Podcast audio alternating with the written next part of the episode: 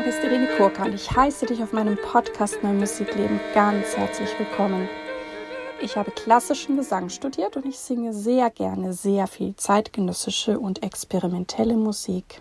Wenn du gerne mehr über mich herausfinden möchtest, schau bitte auf meine Webseite www.irenekurka.de.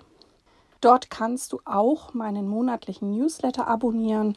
Dort wirst du über alle meine Tätigkeiten, Konzerte, neue Podcast-Folgen und was ich eben sonst so mache, Buchveröffentlichungen informiert. In diesem Podcast geht es um Themen rund um die neue Musik. Ich teile mit dir Hintergründe, Insiderwissen und ich bringe dir die Menschen aus der neuen Musikwelt näher. Ich bin Kooperationspartnerin der NMZ. In der heutigen Folge spreche ich mit Jobst Liebrecht. Jobst Liebrecht ist Komponist, Dirigent und Pädagoge. Und ich fand das Gespräch sehr, sehr erfrischend. Ich hatte das Vergnügen, mit ihm bereits zu arbeiten. Er ist ein ja, ganz, ganz wunderbarer Dirigent und ich wünsche euch viel Freude mit dem Gespräch mit Jobst Liebrecht. Hallo, lieber Jobst, lieber Jobst. Liebrecht. Ich heiße dich heute ganz herzlich in meinem Podcast Neue Musik Leben willkommen. Ja, Irene, ich grüße dich ganz herzlich. Ich freue mich, dass dieses Gespräch stattfindet. Ja, ich freue mich auch sehr. Heute bist du, glaube ich, in Berlin, ich in Düsseldorf und wir haben let letzten Herbst war das, ne, haben wir ein wunderschönes Stück aufgeführt. Eine Symphonie von dir, die sehr spanisch oder portugiesisch war. Ähm, magst du dazu kurz noch mal was sagen? Das war die Pyramidale, richtig? Das war das Pyramidale Festival in Berlin, ja, und dort wurden verschiedene Stücke uraufgeführt in diesem Konzert mit dir zusammen als Solistin, unter anderem auch meine Symphonie Nummer 4, die den Untertitel Uspallata trägt. Das klingt spanisch oder kommt einem spanisch vor. Das ist eine kleine Stadt in den Anden in Argentinien.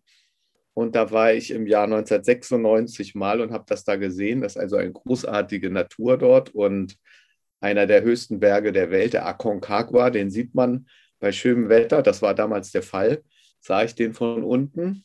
Und das hatte für mich immer so einen Zug ins Jenseitige. Und äh, als ich diese Symphonie betiteln wollte und auch dann dieses Gedicht von Pablo Neruda fand, Amiga no te mueras, äh, fand ich das eigentlich einen guten Titel dafür. Und ähm, ja, also das ist eben ein sehr persönliches Stück und eher ein lyrisches Stück. Also ich habe auch andere Stücke geschrieben. Ich habe auch das sehr genossen mit dir und euch. Wir werden auch über die Arbeit auch mit dem Jugendsinfonieorchester noch sprechen. Aber zuerst möchte ich wissen, wie bist du überhaupt zur neuen Musik gekommen? Ja, da sollte ich vielleicht ein bisschen ausholen. Also wie bin ich überhaupt zur Musik gekommen? Ich komme also aus einer Vorstadt von Hamburg einem, einem Ort, wo es auch äh, Hochhäuser gibt, Reihenhäuser, also äh, wo das nicht unbedingt so ins Bild passt. Ähm, ich sag mal, ich habe dann also äh, klassisches Instrument Cello gelernt, ab, seit ich sechs bin und hatte eben auch so klassischen Unterricht und habe dann eben im Schulorchester gespielt und nachher auch im Jugendorchester. Also brav immer all dieses gemacht. Ähm, aber als ich in die Pubertät kam, äh, war dort äh, in diesem Stadtteil eigentlich klar, dass man so eine Band gründet. Und das habe ich eben mit Freunden auch gemacht und immer zu E-Gitarre und Gitarre gespielt. Und eigentlich, äh, da habe ich auch angefangen zu komponieren, würde ich sagen. Da habe ich dann immer die Lieder geschrieben für diese Band. Ich war also so der Bandleader. Und ähm, das ging dann so weiter, dass ich dann mit, äh, sagen wir vielleicht so, als ich 16 war, ich kam dann irgendwann ins Hamburger Jugendorchester. Das war für mich eine ganz wichtige Zeit. Dort habe ich äh, Gleichaltrige getroffen, ganz besondere Leute. Also viele von denen sind im heutigen Musikleben, Detlef Glanert, Jan Müller-Wieland, Andreas Görsching, mir fallen gleich eine Handvoll Komponisten ein, die alle mit mir dort gleichzeitig in diesem Hamburger Jugendorchester waren. Und da traf ich also auf eine irgendwie einschüchternde äh, Gruppe, also von meiner Warte aus. Also ich war sozusagen so ein Vorstadtjugendlicher, so ein, so ein Popmusiker eigentlich eher. Und, äh, und lernte dann die ganze Symphonik. Also wir haben da Brahms erste Symphonie gespielt, großer Eindruck. dann so Schumann, Geigenkonzert, wunderbare, tiefe Eindrücke, wo ich so lernte, es gibt noch mehr als, als das, was ich da mit meiner Band da immer machte. Ne? Und da sagten die alle schon, ja, du sollst doch Musik studieren und so, aber das war in meinem familiären Herkunft war das eigentlich irgendwie nicht so angedacht. Also ich hatte äh, gedacht, ich studiere Theologie und Germanistik und habe das dann auch angefangen. Und äh, es ging also immer so weiter. Ich komme jetzt gleich zur neuen Musik, denn ähm, ich hab, muss da auch noch eines Freundes gedenken, eines lieben äh, Jugendfreundes, ähm, der ein Philosoph und Mathematiker war und der mich zum ersten Mal zum Beispiel mit der Lyrik Ernst Jandls bekannt machte und auch mit der neuen Musik, also mit John Cage, Ligeti, Stockhausen, erinnere ich jetzt so ganz explizit. Das war für mich alles böhmische Dörfer. Also, also ich hatte, ich spielte immer A-Moll, D-Moll, E-Moll, nicht so ungefähr. Und lernte jetzt diese neuen Klänge alle kennen und versuchte das eben auch zu verstehen. Jetzt überspringe ich kurz. Ich, es gab dann so eine Phase in meinem Leben, da habe ich also in Tübingen Germanistik und Theologie studiert und nebenbei immer zu in Studentenorchestern gespielt. Dann habe ich auch angefangen zu dirigieren. Ich habe also immer zu äh, irgendwas dirigiert. Also die Drei-Groschen-Oper zum Beispiel war für mich sehr prägend. Also das hört man, glaube ich, auch in meiner Musik, dass dies sehr prägende Eindrücke waren. Also die Kurt Weil-Musik zum Beispiel. Und ich habe dann, irgendwann bin ich in das Büro gegangen von, von diesem Theologieinstitut und eine äh, Dame in breitestem Schwäbisch sagte im vorwurfsvollen Ton zu mir, Sie, Sie zäumen den Gaul ja von hinten auf. Sie hätten ja noch gar kein altes Neues Testament studiert. So können Sie das nicht machen. Und sie hielt mir also eine, eine, eine, eine Predigt. Äh, und ich ging da raus aus diesem Büro und dachte irgendwie, ich war natürlich irgendwie einerseits wütend, Andererseits dachte ich, sie hat auch irgendwo recht. Also ich bin, es hat so einen Erkenntnisprozess in mir ausgelöst. Es war wirklich ein genauer Tag. Ich kann den Tag quasi festmachen. Ich ging dann da so raus und ging da so an, den, an diesem Fluss, der Neckar. Da ging ich so entlang und dachte, die hat eigentlich recht. Ich studiere hier Germanistik und Theologie, aber ich mache die ganze Zeit Musik. Also in, ich spiele am Tag fünf oder sechs Stunden Musik. Ich muss eigentlich doch Musik studieren. Das war der erste Schritt. Und jetzt ging es dann so weiter, ja wie? Also ich war zwar ganz gut am Cello, ich habe dann auch immer geübt. Und ähm, aber wie geht das weiter? Und ähm, wie ich mir sozusagen selbst meinen persönlichen Zugang zu der Musik äh, suche, da war das Komponieren dann eigentlich entscheidend. Also ich habe in in dieser ganzen äh, sehr kritischen Phase meines Lebens, wo ich so überhaupt nicht wusste, wohin, da habe ich also auch schon komponiert immer so ganz kleine, kurze Stücke, immer sehr, sehr lyrisch, sehr, ja, also es, es, es fing an und hörte gleich wieder auf, ne? so ungefähr. Und äh, zu mehr war ich einfach irgendwie nicht in der Lage. Das ist so eine persönliche Eigenart von mir. Das war damals noch viel ausgeprägt. Jetzt kann ich ja immerhin lange Stücke hören, aber, aber damals war ich eben auch so von der Popmusik geprägt, dass also Wagner, Mahler, Bruckner, das, das konnte ich überhaupt nicht hören. Das war mir viel zu lang das, das, das, äh, ich hatte immer so die Haltung, wenn was losgeht, ich erkenne die Melodien, ich erkenne die Themen und ich fand das interessant. Und ich fand, war auch begeistert. Und dann nach drei oder vier Minuten, wenn diese Verarbeitungen losgehen, dann wurde es mir langweilig. Ne? ja. Ich habe dann später erkannt, dass das eine ganz moderne Haltung ist, also die ja dann auch in der modernen Musik äh, weitergeführt wurde, also auch ästhetisch weitergeführt wurde. Mhm da hatte ich dann neue Wege gefunden, wie ich damit umgehen kann. Ich, ich war dann auch sofort ein riesiger Anton Webern-Fan. Also das mochte ich ungeheuer gern, die Musik. Und äh, war dann auch, glaube ich, davon sehr beeinflusst und sehr beeindruckt. Also als ich so 20 war, ne? also als ich so ganz alleine da vor mich hinwurstelte, äh, versuch, war ich auch so sehr von Webern beeinflusst. Also kurze, lyrische, ähm, prägnante Dinge ohne, ohne überflüssige Zutaten. Aber das ist ja auch eine Kunst, etwas auf den Punkt zu bringen, finde ich, in jeglicher Musik auch, gerade genau, in der zeitgenössischen Musik. Da gibt es ja auch Leute, die sich total verlieren in irgendwas und alles auffahren und man sich manchmal denkt, ja, ist nett, aber muss das sein? Ja, ja, natürlich. Es, es, es, es, es, also ich sag mal von meinem, also einem, einem späteren Phase meiner Entwicklung habe ich dann auch wieder versucht, das ein bisschen zu überwinden, weil, weil es, ist, es ist natürlich auch so eine Art Gefängnis. Also ich, ich, ich war also von Haus aus Lyriker. Ich habe auch selber Gedichte geschrieben übrigens. Also tue ich auch nach wie vor manchmal. Also, also das ist eigentlich so der Ansatz, wie ich, wie ich, wie ich Kunst mache ist sozusagen ein poetischer Ansatz. Also, dass ich, dass ich äh, eine, etwa eine, ein Gefühl, das ich habe, in eine ganz prägnante äh, Form versuche zu bringen. Und ähm, dass man daraus auch längere erzählende Formen entwickeln kann, da können wir vielleicht später noch drauf kommen. Mhm. Aber in dieser Phase war ich also so ganz auf Kürze geeicht. Und wie das dann so weiter, ich war auch ein großer Fan von Adorno zum Beispiel in diesem, in diesem Alter. Also das hat mich ungeheuer, diese, diese Satzkonstruktionen und dieses ineinander verschachtelte fand ich toll. Und ähm, also ich war sozusagen auch so ein bisschen Blockhead, würde ich sagen, als ich auf die, auf die Musikhochschule kam. Dort traf ich ja dann auf einen ungeheuer, ich war in München auf der Musikhochschule, muss man sich mal vorstellen. Dort traf ich also ein ungeheuer konservatives Umfeld im Grunde. Also es, es war auch ein doppeltes, dass ich mir einerseits versuchte, die klassische Musik, die klassische Tradition zu erarbeiten mit meiner ganz eigenen Angehensweise und traf dort auf ein Umfeld, in dem ich irgendwie wie von so einem anderen Stern da aus meiner Vorstadt kam und äh, auch schon aus Hamburg.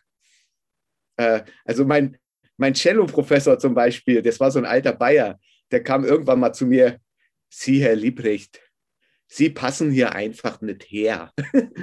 Das meinte der, das meinte der liebevoll, der, der, zu dem hatte ich ein sehr, sehr liebesvolles Verhältnis, aber er versuchte mir einen Rat irgendwie zu geben, irgendwie, irgendwie mit München, das ist nicht dein Ding. Hat er vollkommen recht. Also ich bin dann ja auch dann weggegangen. Ne? Und was hast du dann studiert? Komposition oder Dirigieren? Nein, ich habe Dirigieren studiert. Ich habe Dirigieren studiert. Ich habe erst ein Jahr Schulmusik studiert ich habe eine äh, erfolglose Aufnahmeprüfung im Fach Komposition damals schon gemacht, aber das war wirklich, das waren wirklich diese Miniaturen, von denen ich eben gesprochen habe. Und die, die beiden Hauptfachlehrer waren also freundlich interessiert, ja, sagen wir mal so. Aber, aber ich war dort kein Kandidat sozusagen für, für ein Kompositionsstudium. Was der eine von ihnen, das war der Dieter Acker, den habe ich auch in netter Erinnerung, äh, mir ermöglicht hat. Er, hat, ist danach zu mir gekommen und hat gesagt, Sie werden ja jetzt hier sowieso studieren, kommen Sie doch morgens immer in meine Kontrapunktstunden. Also er hat mir sozusagen da so Raum frei geräumt. Das fand ich auch sehr, sehr toll und das war eins zu eins Unterricht. Und da habe ich auch was gelernt. In der ein Jahr ungefähr waren das ein, zwei Jahre. Nee, später war mein Theorielehrer bei meinem Dirigierstudium dann auch. Ne? Hm. Das Aber heißt, das Dirigieren hast du eher so ein bisschen wie soll ich sagen, nebenher und doch eher ein bisschen autodidaktisch gelernt? Dirigieren.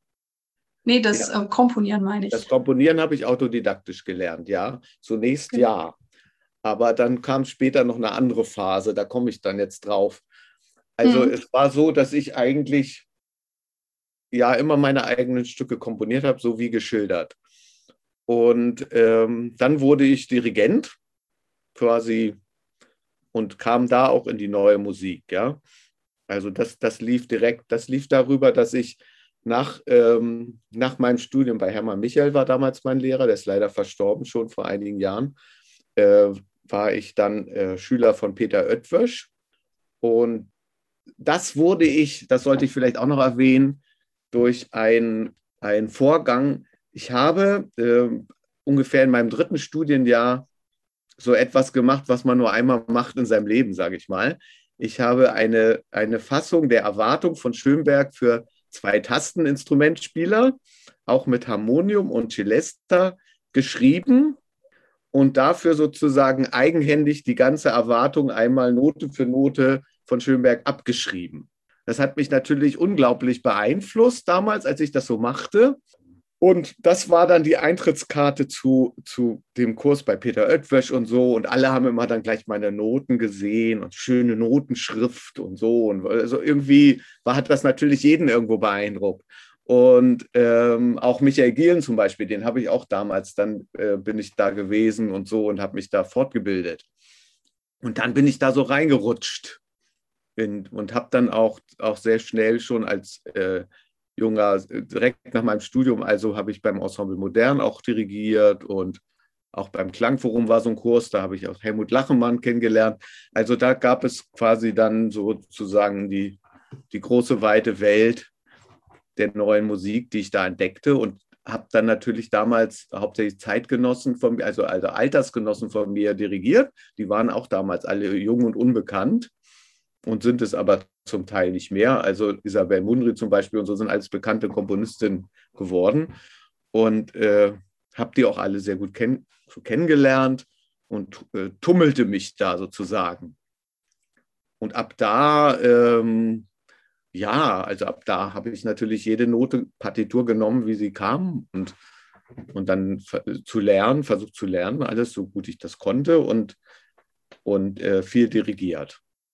Mhm. Ja, ja, du hast echt viel, viel gemacht. Das kann man auch in deinem Lebenslauf nachlesen, vor allem auch eben mit dem Dirigieren. Ich fand jetzt auch spannend, wenn ich nochmal kurz zurückspringe. Du hast ja schon dirigiert, bevor du es studiert hast. Warst du da wie ein ja. Naturtalent oder? Ja, das muss man wohl so nennen. Also damals hat Detlef Klannert, das weiß ich noch genau, der hat damals zu mir gesagt, da war ich 19, da, da wollten wir vom Hamburger Jugendorchester aus äh, Aufstieg und Fall der Stadt Mahagoni von Kurt Weil aufführen, selbst organisiert. Also äh, darauf lege ich Wert. Also wir sind die Generation, da wurde alles selbst gemacht. Also wir wollten da keine, keine Lehrer, keine Autoritäten dabei haben. Wir haben alles selber gemacht. Also das war gewisse jahrgangsübergreifende, das, würde ich sagen, fasst das so zusammen, wie wir da so drauf waren. Und ja, da sollte ich das dirigieren und meinte zu mir, was, wer macht das denn sonst? Also ich, ich hatte das irgendwie so im Gefühl, wie man das macht und konnte den Laden zusammenhalten. Ne? Das finde ich total beeindruckend. ja, wow. Und das habe ich eigentlich, eigentlich in meinem Musikleistungskurs beim Choraldirigieren irgendwie mal gemerkt, dass ich das gut kann. Und, und das hat mir auch sehr viel Spaß gebracht. Und dann kam eben dieses Mahagoni mit 19 da, wo alle in meiner Umgebung, auch meine Familie und alle auf einmal, ja, der kann das ja richtig. Also quasi mhm. so, nicht? Und Unglaublich. Gielen zum Beispiel, der ja, Michael Gielen war ja so wunderbar trocken immer und so. Und äh, der sagte, ja, der sagte dann nur, als ich ihn da mal, ich habe ihn da mal getroffen und ich, ich, war angstschlotternd, also, also vor dieser Autorität, ne? Bin da so hingegangen, ich konnte nichts, ne, im Grunde. Und der sagte dann immer nur, na ja, wenn Sie schon mal Gonni dirigiert haben, dann brauchen Sie das ja gar nicht studieren, ne? quasi. Ne? Also, ja, das war so seine Haltung. Ich meine, er war ja ein Stück weit auch so, ähm, so aufgewachsen. Also der hat, glaube ich, auch sehr viel sich selber beigebracht daraus habe ich eigentlich eine Vorliebe abgeleitet für solche Dirigenten. Ich gehe nicht vom Optischen. Also, also wie das aussieht, ist mir eigentlich ziemlich schnurz. Ich finde zum Beispiel Hindemith großartig als Dirigent. Ich, ich habe mir jetzt so ein Video gerade wieder angeguckt, wo er Bruckner dirigiert. Also das ist, das ist einfach große Klasse. Also ich, auch wie das klingt und so. Also wenn da sozusagen eine Vision dahinter ist, das ist für mich das, das, das A und O und wie es klingt und was, was dabei entsteht. Ne? Und da gibt es ja die komischsten Vorgänge. Also, also da ich jetzt auch viel so dirigieren unterrichte, sehe ich das ja bei, bei, bei Jugendlichen. Welche stellen sich da hin und machen irgendwas Ungehobeltes und es klingt trotzdem toll. Ne? Also, also da, ja. Hm. Wenn du das jetzt, ähm, ich habe eine Frage noch, diese besagte Erwartung, die du quasi äh, neu ja. arrangiert hast, ist die auch mal aufgeführt worden? Ja, natürlich. Die wurde gleich da in der Münchner Musikhochschule, da gab es so eine Opernregie, äh, Regieklasse. Das war damals von dem Everding gegründet worden. Ja, mhm. Und da wurde das szenisch auch aufgeführt. Also ich habe die auch szenisch. Ich liebe Erwartung auch. Ja, das kannst du ja dann singen, Irene. Also das ist sozusagen dadurch natürlich für, für äh, man braucht nicht so eine schwere Stimme dann, ne? wenn man dann nur diese ja. Tastenspieler hat. Das ist also sehr lyrisch, das Ganze. Dadurch. Das werde ich bemerken. Ja, Ja, das war genau. eine, schöne, sehr schöne Erinnerung. Das waren wirklich, also ich meine, vielleicht sollte ich das nochmal schildern. Das waren ähm, für, mein, für mich selber, ich habe mich äh, in so einem Projekt, wo ich mich darauf konzentrierte, wo ich die Noten geschrieben habe, das Ganze geschrieben habe, wo ich mich nachher dahin stellte, ich dirigierte tolle Leute, das waren alles äh, Kompositionsschüler, die da spielten. Die, das waren alles tolle Musiker. Ich konnte die dirigieren. Ich hatte tolle Sängerin. Und da fühlte ich mich absolut sicher. Da, da, da kam dann auch mein Dirigierprofessor, war also völlig begeistert. Also vorher gab es immer manchmal so Rückfragen an mich, ja. Also sozusagen, ja, der hat ja viel Fantasie, der hat ja viel innere Vorstellung und so, aber so aber, ne? Also so quasi und auch später immer wieder. Also ich habe zum Beispiel auch mal einen Dirigier-Wettbewerb äh, mitgemacht, nachdem ich hatte zum Abschlusskonzert Schubert Große C-Dur dirigiert. Sehr schön, wie ich finde, immer noch, bin ich immer noch begeistert. Und, und fühlte mich also wie, wie der Top-Dirigent und bin auf so einen Dirigent, Dirigierwettbewerb gegangen, erste Runde rausgeflogen. Ne? Also so, und, und, und auf so einem Kurs wo die dann da so, da kamen solche Kapellmeister an und die dann auch immer gleich so abwertend wurden irgendwie. Also, und das Ganze, das war irgendwie für mich ein bisschen zu viel. Ne? Also, das, mhm. das, dazu war ich zu sensibel. Das heißt, wenn jetzt Leute bei dir dirigieren, lernen, studieren, hast du dann auch diese Fähigkeit, dass auch jeder so ganz sein eigenes finden kann, weil du selber diese Offenheit ja, hast. Und ich hoffe dass es. Ich hoffe, dass ich so vorgehe, weil ich das immer wieder, ähm, das ist so, ist ja auch bei der Pädagogik das Tolle, also auch mit Kompositionsschülern, dass jede Person so ganz eigen ist und man das irgendwie, irgendwie fördern muss, wie, wie sie sich selber entwickelt. Ne? Hm. Beim Dirigieren ist es ein bisschen schwieriger, weil, weil es ist so ein unglaubliches äh, stereotypes Bild da drin, ne? in, in diesem Vorgang. Also es wird ganz klar, was erwartet, was man da verkörpert. Ne? Sieht man im Grunde auch, wenn, auch wenn Frauen jetzt dirigieren und so. Also mhm. das ist, äh, es wird so ganz doll erwartet, wie das so aussehen, auszusehen mhm. hat. Ne? Mhm. Und ähm, ja, da ist aber sehr viel mehr möglich, als man denkt. Auf jeden Fall. Genau, und du hast ja dann auch ähm, viel eben mit Kinder, Jugendlichen gearbeitet und hast dann auch 2005 unter anderem das Jugendsinfonieorchester Marzahn-Hellersdorf begründet. Das war ja auch das Orchester, was mit uns in Pyramidale gespielt hat, dein Stück oder Moritz Eggert, Charlotte Seiter. Und ich, ja, ich durfte mit dir, mit euch arbeiten in den Proben und also auch da stelle ich gern die Links in die Show Notes, weil ich finde, das sind ist ein super Konzert gewesen. Ihr habt das äh, super gemacht, auch schöner Klang, schön differenziert. Und ähm, ja, ich, ich glaube, du hast da einfach auch eine Gabe, diese jungen Menschen zu erreichen. Ich meine, Marzahn-Hellersdorf ist jetzt auch nicht, sagen wir mal, das allerbeste Stadtviertel in Berlin. Ähm, ja, wie ist es dazu gekommen und wie erreichst du diese jungen Menschen? Also die waren ja so on fire. Ja, also vielleicht, da müsste ich jetzt auch noch mal wieder ein bisschen ausholen. Also ähm, Marzahn-Hellersdorf, ja, diese, dieses Kapitel in meinem Leben, was jetzt schon, äh, das sind ja nun schon 17 Jahre, ähm, das begann eigentlich ein paar Jahre vorher noch. Ich war ja, äh, vielleicht können wir da nachher noch mal länger drüber sprechen, ich war ja viele Jahre Assistent von Hans-Werner Henze und ähm, habe ähm, im Jahr 2000 neun, 1999, 2000 habe ich in Berlin Policino von ihm, diese Märchenoper für Kinder, einstudiert. Und das war eigentlich das erste meiner großen Kinder- und Jugendprojekte.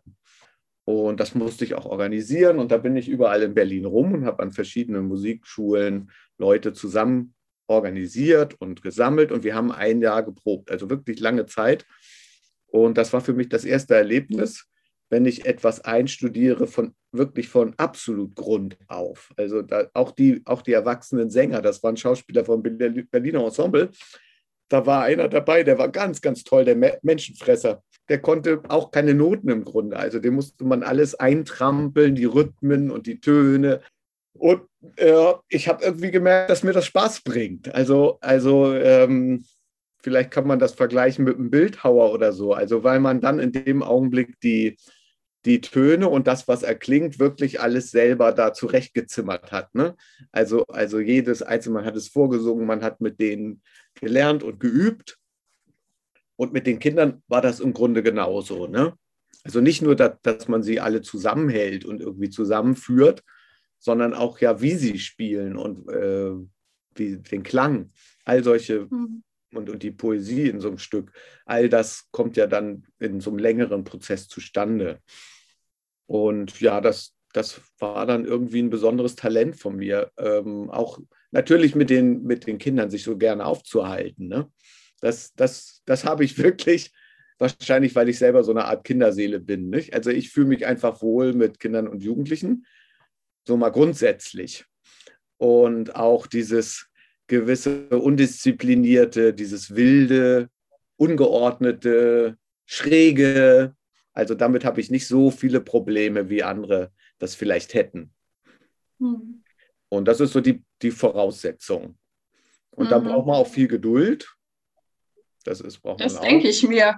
Und auch dieses Vertrauen, wie du sagst, ich fand das Bild sehr schön mit dieser, ne, ich habe einen Klotz Stein und dann kommt da irgendwann eine tolle Skulptur raus, wo man am Anfang nichts sehen kann, ne? Weil wenn du klar mit irgendwelchen, weiß ich nicht, etablierten Profis arbeitest, die bringen ja schon vielleicht viel mehr mit oder mehr Sichtbares und bei den anderen darfst du das so rausschälen. Das ja. ist schon auch sehr also schön. Also ich habe zum Beispiel als Beispiel bei meiner Symphonie am Anfang gibt es ja die tüm, tüm, bum, bum, bum, tüm, tüm, diesen Anfangsteil, fünf Achtel. Ähm, mhm. Das war jetzt relativ ungewohnt, dieser Rhythmus erstmal so für die Kinder und Jugendlichen. Und dann habe ich so meine Gitarre damit hingenommen und mit den Einzelnen immer das selber vorgespielt quasi. Und dass die so ganz in so einen natürlichen Spielfluss dadurch mhm. kamen. Ne? Und ähm, das sind so Erlebnisse, die finde ich gut. Also die bringen mir Spaß. Auch wenn, auch zum Beispiel sind Kinder ja sehr erfindungsreich. Also es gibt, zum Beispiel hat mir eines das erzähle ich immer wieder auch gerne, der kam zu mir an und zeigte mir, er hatte von seiner Geige so eine Geigenseite abgemacht. Und dann kam er zu mir mit dieser Seite und hatte da in der Mitte einen Knoten drin. Schauen Sie mal, ich habe hier so einen Knoten reingemacht. Und ja, ich war erstmal irgendwie so, ich fand das erstmal schon skurril. Also so ein Knoten, die sei gut. Und dann hat er auch, und jetzt hören Sie mal. Und dann nahm er seine Geige und nahm diesen Bogen und strich da mit diesem Knoten. Da gab es einen ganz witzigen Klang. Äh, damit beschäftigte sich der. Und äh, das kommt immer wieder vor, dass, die, dass da irgendwelche Kinder, gerade diese unruhigen Kinder, die immer sonst so leicht auffallend sind und so, die haben diese andere Idee, nicht? Die werden dann mhm. nachher vielleicht irgendwas Erfindungsreiches in ihrem Leben machen. Klasse, klasse, klasse. Du hast ja auch schon Herrn Henze erwähnt. Ich, ich frage ja auch immer sehr gerne, wer oder was hat dich am meisten geprägt oder inspiriert? Wahrscheinlich zählt Herr Henze auch dazu.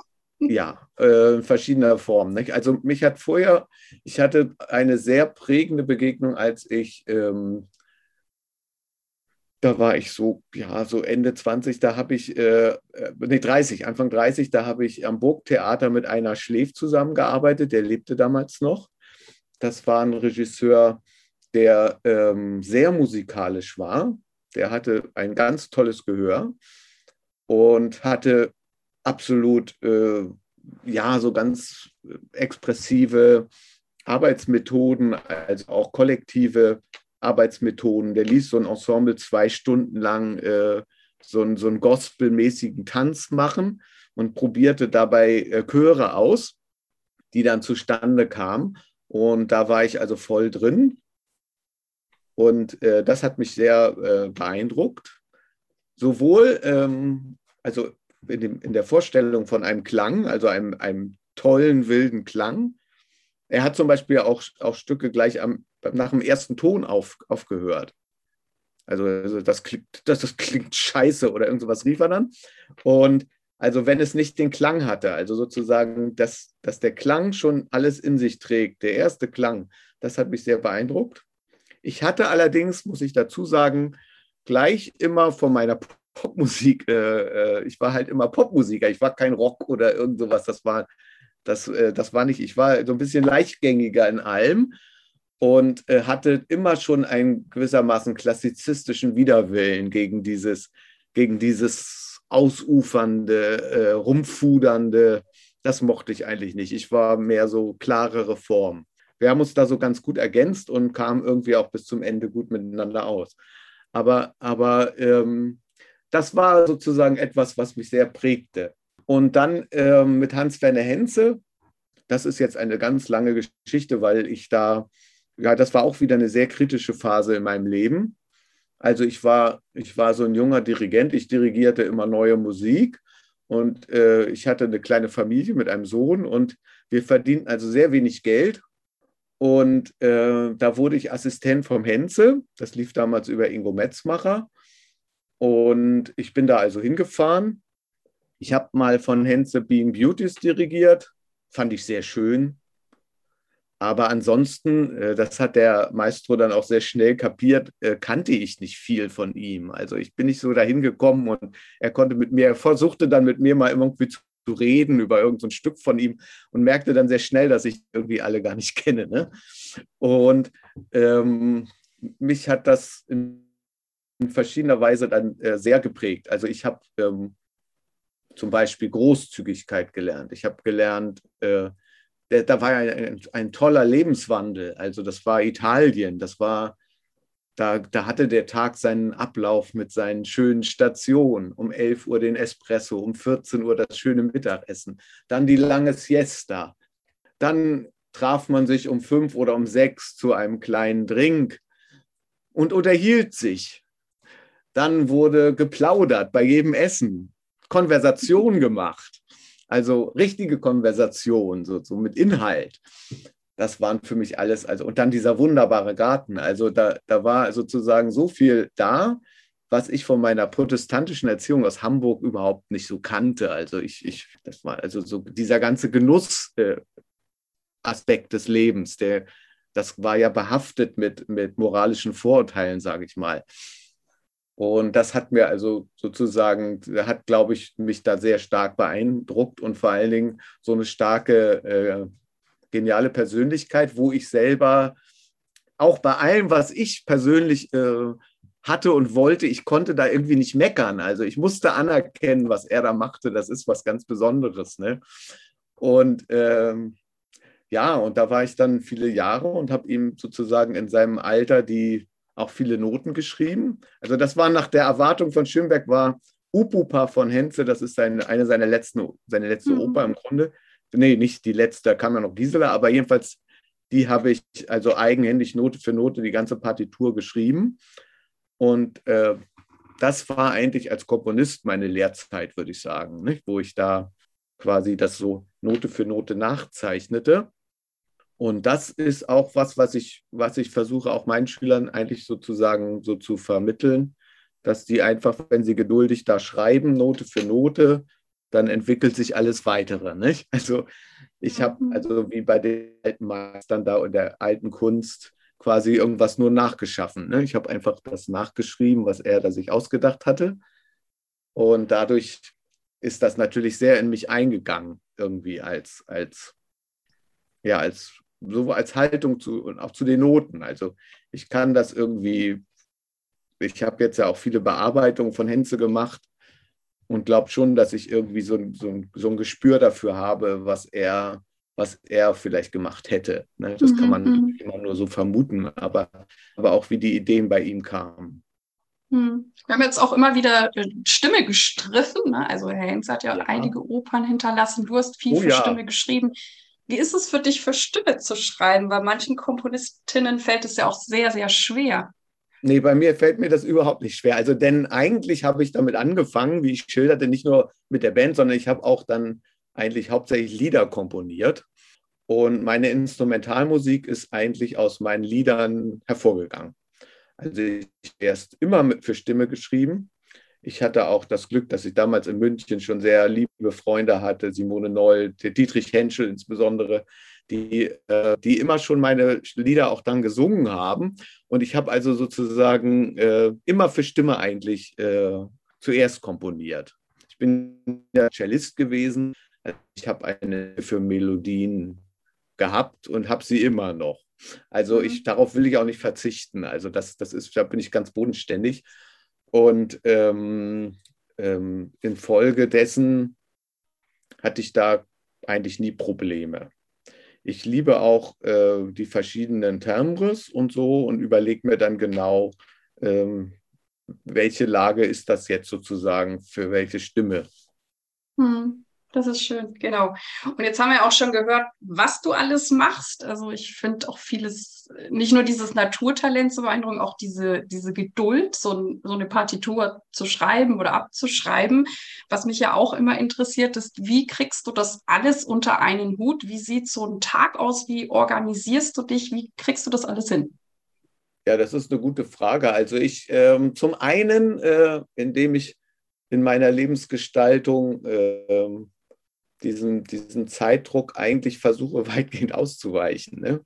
Also ich habe eigentlich ein Leben ähm, mit meiner pädagogischen Tätigkeit, die ist, sagen wir mal, auf zwei Tagen in der Woche, Dienstag und Samstag gehe ich zu meinen Orchestern.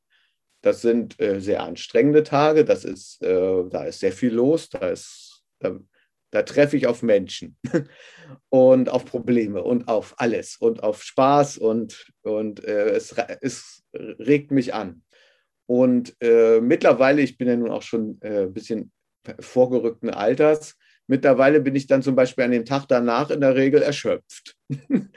und ähm, ich versuche diese, diese Zeiten wirklich auch so auszuleben und habe dann gemerkt, dass ich dann in den, in den äh, wo ich dann arbeite, also sehr rigoros dann zu, zu vorgehe. Also ich, ich, ich, ich habe es gar nicht mehr in Erinnerung. Ich, ich habe jetzt ja wirklich in den letzten sechs Jahren fünf Symphonien geschrieben und ich, ich weiß nicht mehr genau, wann ich die wie geschrieben habe. Ich, hab, äh, ich sehe mich da natürlich so am, am Schreibtisch sitzen, klar.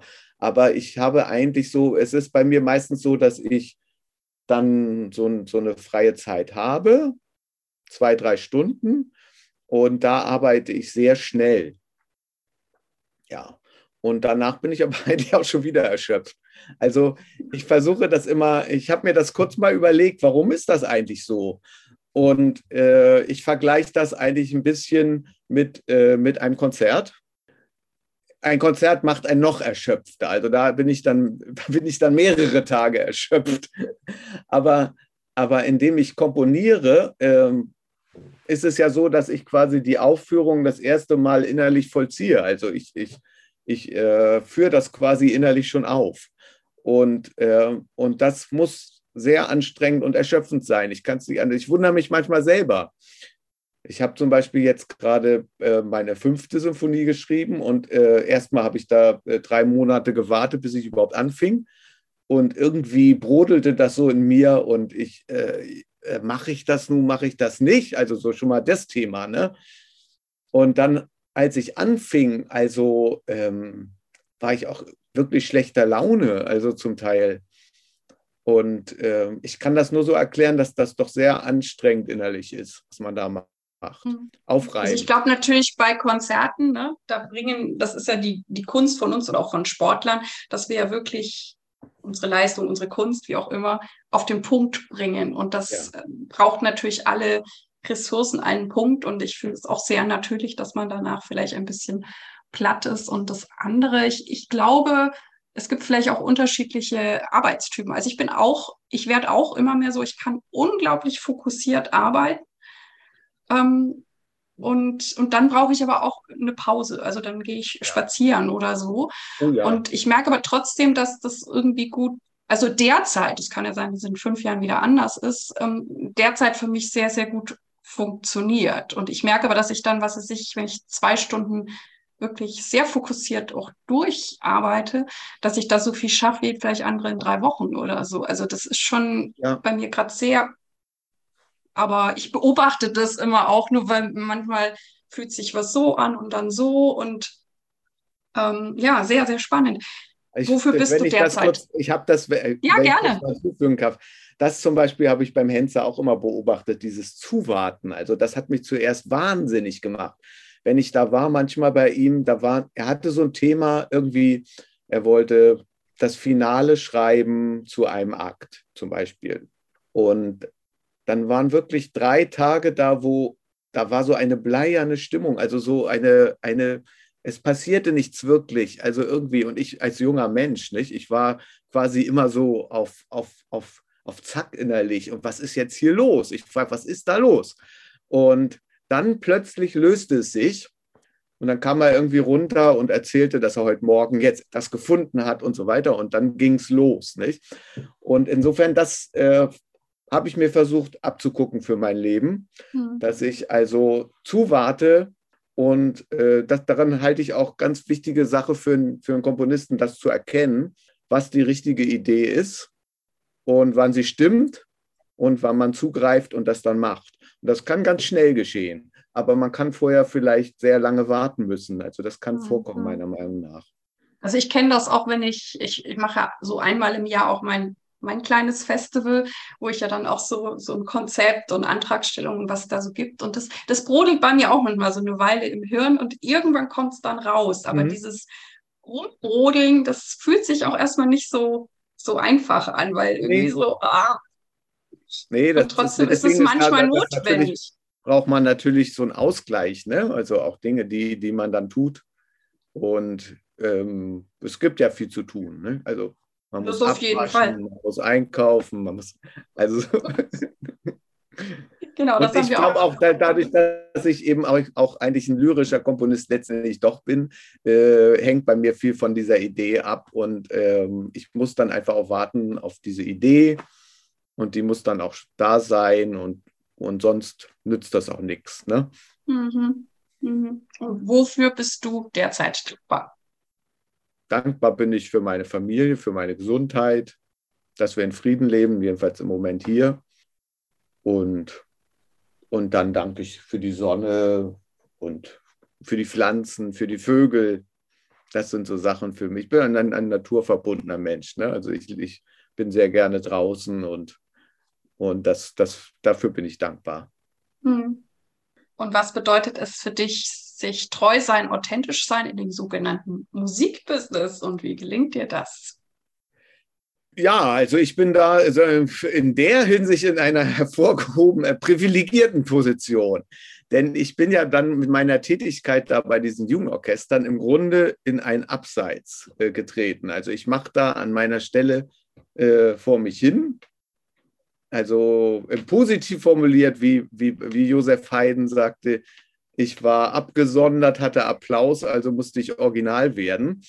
Äh, das, das ist mir widerfahren auch und ich hatte nie das Problem, dass ich irgendwie nicht mehr authentisch sein musste oder irgendwas machen musste, was ich letztlich nicht wollte. Ich habe mich im Zweifel dann auch immer für das entschieden, was, wo ich mir selber treu blieb. Ne?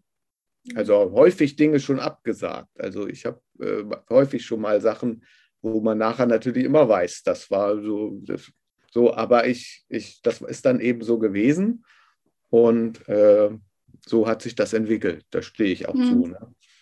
Ja, hast du gutes Gespür und ich, ich glaube auch in der Arbeit mit Kindern und Jugendlichen kann man ja nur authentisch sein, weil ich glaube, die entlarven das ja alles sofort oder tanzen ja. dann einem auf der Nase rum oder so. Das, das, ja, das tun sie sowieso. aber, aber, aber klar, das, das muss man sein, ja. Und hm, hm. ist auch etwas, was ich sehr schätze. Nicht? Also ich meine, ich, auch wenn man sich um, um sich blickt oder so, es gibt so viele Arten zu komponieren. Nicht? Also ich meine, und das ist irgendwie was, was ich am meisten schätze äh, über Stilfragen hinaus. Nicht? Also, also ich habe da, ich bin da eigentlich nicht, nicht, nicht festgelegt. Ne? Also ich, ich, mhm. ich sage nicht, weil das so und so komponiert ist, lehne ich das ab oder so. Das kommt bei mir überhaupt nicht in die Tüte. Ne? Ich, mhm. bin, also, ich bin ja so selber auch Polystilist. Ich meine, mache mach sehr viel. In meiner Musik gibt es äh, viele verschiedene Elemente. Und ähm, das habe ich mir auch irgendwie erarbeitet und das möchte ich auch nicht aufgeben für, mhm. für irgendwelche ja, irgendwelche Schul, äh, keine Ahnung, Vorurteile gegen irgendwas. Ne? Mhm. Das, das, das habe ich auch gelernt natürlich mit, den, mit der Arbeit mit, mit Jugendorchestern oder so. Nicht? Also ich meine, wie viel Mal ich schon Fluch der Karibik gespielt habe, dann Son Nummer 2, äh, Star Wars, also all diese Erfolgsstücke von Jugendorchestern. Das war für mich natürlich 2005 eine völlig ja, also als, als, als Dirigent von neuer Musik dachte ich, meine Güte, also das jetzt immer zu. Ne? Aber ähm, auch das ist schöne Musik und ich, äh, ich mache das auch dann irgendwo gerne. Also ähm, das hat sich natürlich dann bei mir sozusagen irgendwie abgelagert. Ne? Mhm. Genau, du stürzt dich dann voll rein. Und was bedeutet für dich Erfolg? Ja, Erfolg ist natürlich, indem die, in denen die, die Kunst wahrgenommen wird, die man macht. Das, das bedeutet für mich in erster Linie Erfolg. Also alles Weitere ist sekundär. Ne? Also für mhm. mich war es zum Beispiel ein Riesenerfolg, dass meine Werke im Verlag verlegt wurden, als das losging. Das war für mich irgendwie ganz toll. Ne? Mhm. Und ähm, ja, das sind aber irgendwie meine, viele Komponisten sind überhaupt nicht verlegt und wollen das auch gar nicht. Also das sind alles irgendwie, letztendlich sind das alles vorgeschobene Dinge, da, da kommt man nicht viel weiter. Mhm. Und gibt es etwas, was dich antreibt oder hast du eine Vision? Naja, also ich bin ja nun Musiker. Irgendwas in mir äh, treibt mich an, dass ich morgens äh, ans Klavier setze und Bach spiele. Also das ist ein, das ist ein Urbedürfnis. ähm, meine Vision äh, ist schwieriger zu beschreiben. Ähm, das muss damit zusammenhängen, dass ich äh, ein, ein Thema äh, irgendwie erspüre und dieses Thema zu der Menschenmenge, der Zuhörer und der Spielerinnen bringen möchte, und sich da plötzlich ein Weg auftut, wo ich denke, so kann das passieren. Und dann folge ich diesem Weg. Also ich versuche das auch ein sehr schönes Wort von meinem Lehrer Hans-Werner Henze, die, man muss die Dinge stattfinden lassen. Das versuche mhm. ich sozusagen so zu machen, dass ich, äh, dass ich dann etwas stattfinden lasse, etwas Festliches, eine, eine Feier des Lebens. Das könnte von Henze selber sein, so ein Spruch. Also das, mhm. aber das hat mich sehr beeindruckt, denn, denn letztendlich, was bleibt einem sonst? Nicht? Mhm. Äh, ich bin nun mal kein, äh, ich bin kein äh, wissenschaftlicher Mensch. Also mich beeindrucken wissenschaftliche Musiken sehr, also, also Xenakis oder alles, was so richtig mit, das finde ich ganz toll, legitim, super, unglaublich. Also das beeindruckt mich sehr aber ich könnte das selber nie machen. Also ich, ich kann nicht so, ich denke nicht in solchen, in solchen Kategorien, sondern ich denke, dass man ein, ein, ein, eine Community Action, also eine, eine Gemeinschaftsaktion, etwas stattfinden lässt. Und die Vision ist dann auch irgendwo eine politische. Also ich, ich, ich weiß nicht genau, welcher Partei, also ich weiß es zwar, aber ich, ich, ich, ich bin da nicht so festgelegt. Also ich, mhm. ich, ich bin jetzt kein Sozialist. Also ich meine, Hans Eisler finde ich großartig, aber ich würde mich nie wie er, ich würde nie eine Nationalhymne schreiben oder so. Also das wäre mir, das wäre mir völlig zuwider. Ähm, aber, aber trotzdem brauchten wir, ist das ja irgendwie doch eine politische Vision, dass man, dass man zusammen etwas äh, Nützliches, etwas Schönes, ein Ding von Schönheit immer wieder erzeugt und auch den Schönheitssinn in den, in den Kindern und Jugendlichen weckt und auch im Publikum weckt. Mhm. Es kommt leider manchmal etwas zu kurz heutzutage, nicht? Also, also in vielerlei Hinsicht. Mhm. Also das, das Poetische kommt meistens zu kurz im Leben, würde ich sagen. Ne? Mhm. Also ja. auch wenn wir die, die, die Musik, das hat nichts mit Popmusik oder klassischer Musik zu tun oder so, da gibt es überhaupt keine Gegensätze. Aber der Mehrheit ist halt relativ stabil und hump. Und ähm, dahingegen suche ich die Dinge, die Grazie haben, die Charme haben, Schönheit haben, Witz, nicht zu vergessen. Humor ist viel zu, viel zu bieder dafür, diesen Ausdruck. Also Witz mhm. ist dasjenige, was gefragt ist. Ne? Und äh, diese Dinge zu befördern, das, das wäre so meine Vision, wenn ich das mal so beschreiben kann. Mhm. Ja, sehr schön. Ja, ich genieße das Gespräch auch sehr mit dir und es äh, inspiriert mich auch. Aber wir sind tatsächlich bei der letzten Frage angekommen. Und da möchte ich ja gerne von dir wissen, welchen Tipp möchtest du jungen KünstlerInnen geben? Ja, Tipps von mir. Offen zu sein für, für die Erlebnisse, die sie, die sie, die sie, was sie erleben. Äh, gleichzeitig sich Ruhe zu gönnen, sich, sich zu fragen, was sie wirklich wollen menschenfreundlich zu sein, auch zu sich selber und zu versuchen zu verstehen, was alles in, in der Musik für, für Weisheit schon bereits aufbewahrt ist. Das ist ja ein lebenslanger Prozess. Und ähm, dann das ihre dazu beizutragen. Ja, vielen, vielen lieben Dank, lieber Jobst. Ich bin ganz froh, dass wir heute sprechen konnten und ja, ich, ich, bin auch sicher, dir. dass meine HörerInnen da auch ganz viel mitnehmen werden. Vielen, vielen Dank. Danke, Irene. Ne? Tschüss. Dies war also das heutige Interview und ja, ich bin wie immer sehr dankbar für meinen wunderbaren Gast. Ich hoffe, du konntest viel für dich mitnehmen und es hat dich inspiriert und ich freue mich auf deine Ideen, Anregungen und E-Mails oder auch über Facebook. Vielen Dank, dass du bei mir eingeschaltet hast.